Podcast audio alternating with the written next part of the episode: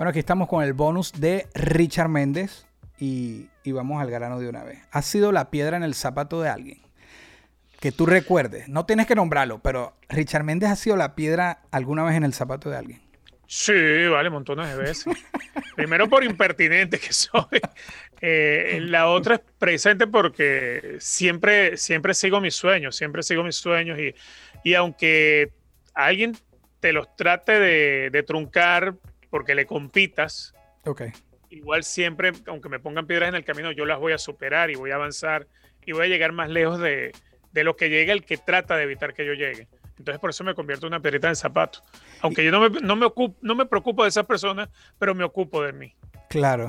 Y esos momentos tensos, cuando estás en, en, ese proceso de luchar por lo tuyo, que te conviertes en esa piedrita, lo, lo, disfrutas de esos momentos, de, de, de ese momento de, bueno, tensión o, preferirías que no fuese así. Pero la vida no es fácil, pero justamente lo que acabas de decir. Yo creo que en la vida siempre es así. Entonces, eh, es vivir, es vivir. No es, no es que, que los momentos de tensión sean adrenalina, ¿no? Sino que los momentos de tensión lo que te obligan es enfocarte. Pero eso no solamente es en lo profesional, es en, es en el día a día con tu familia.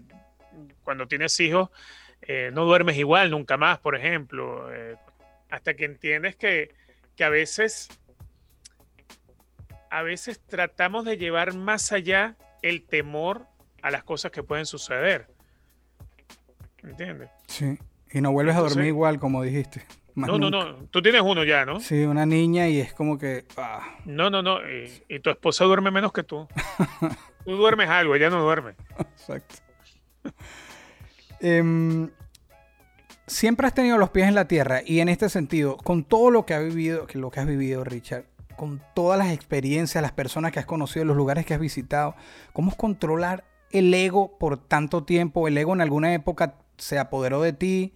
Porque no se te nota, no se te nota una persona egocéntrica, pero, pero son, son 30 años de carrera. ¿Se ha apoderado de ti el ego? A ver, eh, primero creo que nunca he tenido los pies sobre la tierra, porque sueño demasiado, okay. sueño demasiado. Eh, creo que para estar en esto sí necesitas un grado de ego, y yo obviamente que lo tengo. Eh, pero creo que lo más importante, Leonardo, es que nunca te puedes olvidar de dónde vienes. Si tú tienes claro de dónde vienes, vas a tener muy claro a dónde quieres llegar. Yo vengo de una familia de inmigrantes españoles que no, no, no hicieron dinero en Venezuela. Siempre fuimos clase media baja y después clase media y hasta ahí llegamos. Eh, mi padre nunca pudo comprar una vivienda propia, por ejemplo. Se murió y nunca fue dueño de su casa, de su, de su techo. Eh, siempre vivíamos alquilados, con los corotos en el hombro, por ejemplo. Claro. Eh, vengo de una familia humilde. No es que estábamos en extrema pobreza, no. Me tocó vivir momentos difíciles en lo económico en su momento, ya grande. Pero eso lo que hizo fue enseñarme, enseñarme a esforzarme más, a luchar más, a tratar de conseguir las cosas. Entonces, mal haría yo creerme que ya llegué a un techo, que estoy, ¿entiendes? Claro. Muy mal haría yo. Porque así como estás acá, el día de mañana las cosas cambian, estás abajo otra vez y el mundo es una rueda. Y a veces tú estás en, el, en, en, en, la cima de la rueda, pero otras veces la rueda te está pisando a ti. Claro. Entonces, eh, sí, sí tengo ego, pero, pero estoy súper claro de, de, dónde vengo y de dónde soy. Es más, me hiciste recordar algo. A mí una vez me llamaron la atención en el bloque de armas, un jefe que yo tenía. Okay. Yo trabajaba en Meridiano.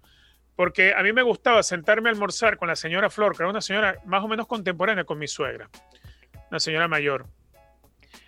Ella era de Valera, ella era la que limpiaba las oficinas. Okay. Y a mí me encantaba sentarme con ella a escucharle los cuentos. Y me decía, no, pasa que tú eres un tipo que trabaja, que sales en cámara y, y, eres jefe de un departamento, tú no deberías sentarte a almorzar con ella. No, lo siento, mira, sí. Oh, wow. ¿Es, alguna, ¿Es alguna imposición para mi trabajo? No, no, no, ah, bueno, ok. Porque ¿cómo le voy a decir yo a ella que no me sentar con ella? Si yo me divertí hablando con ella echando claro, cuentos. Claro.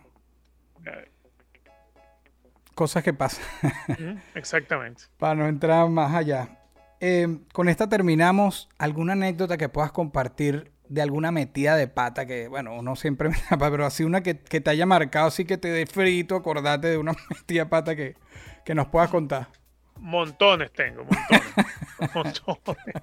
A ver, eh, voy a tratar de contarte una corta. Eh, ¿Te acuerdas cuando estaba la, batalla de los honrones entre Sammy Sosa y Mark McGuire? Claro, la viví, la viví de cerca, sí. Exacto. Entonces, en aquella época yo hacía el noticiero meridiano. Ok. Eh, todo lo colocábamos en el pronter. Las cosas que, por ejemplo, todo lo que, lo que tenía que decirse en cámara, no leído, sino en cámara, había que mirar el pronter y el pronter te iba pasando cuando uno miraba cámara. El pronter estuvo dañado mucho tiempo, pero mucho, mucho tiempo. Y de pronto un día llegó uno, claro, lo hacías todo improvisado. Un día alguien medio lo parapeteó y funcionó como por una hora. Arrancó y te tocó esa hora a ti. Y me tocó. Y vamos a trabajar con el, con el teleprompter, qué bueno. Y entonces estamos abriendo la parte de béisbol y eh, en el teleprompter decía, Sammy Sosa acababa de conectar su honrón, no sé, 65. Y yo estaba tan acostumbrado a no usar el teleprompter. Claro que ignoré lo que decía el teleprompter. Que eso no es problema si lo improvisas y lo dices bien. El problema fue que yo no dije Sammy Sosa, dije Mark Maguire, porque era el que tenía en la mente. Entonces, claro, la metida de pata, ¿no? Este, eh, y te podrás imaginar las insultadas que me echaron. Hubo otra metida de pata.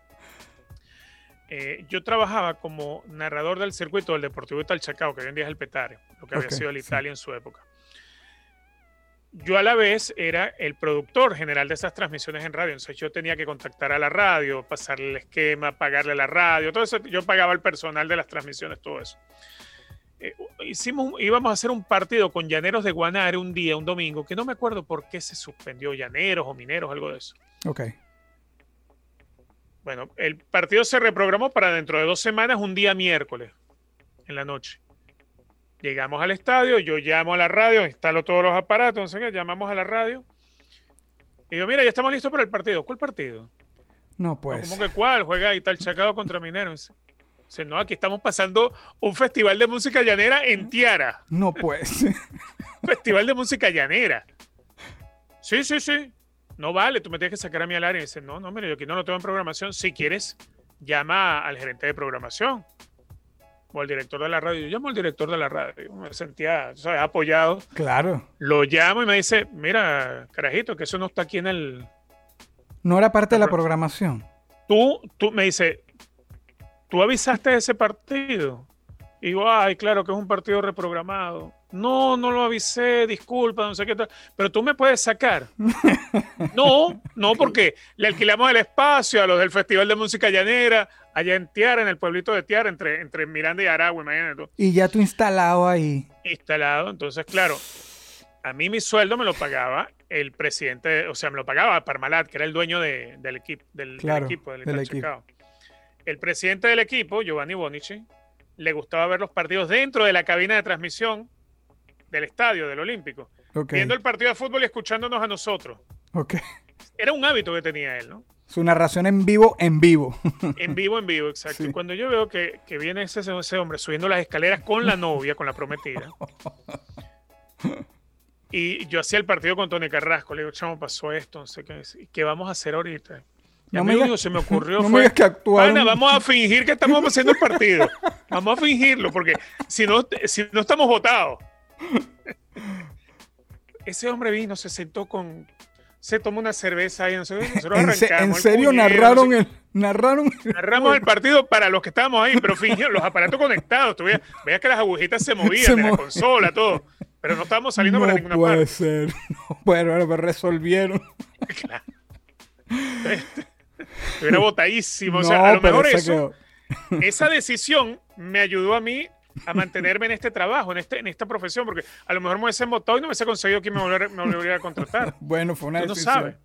Bajo presión, muy bien tomado. Cuando lo ibas hablando, yo dije, no puede ser que narraron ahí de, de, mentir. Bueno, narraron de verdad, pero no salieron pero hasta, hasta, sudando, porque tienes el tipo ahí y dices, si este se llega a dar cuenta. Ay, Dios mío, claro, qué largo sería ese juego.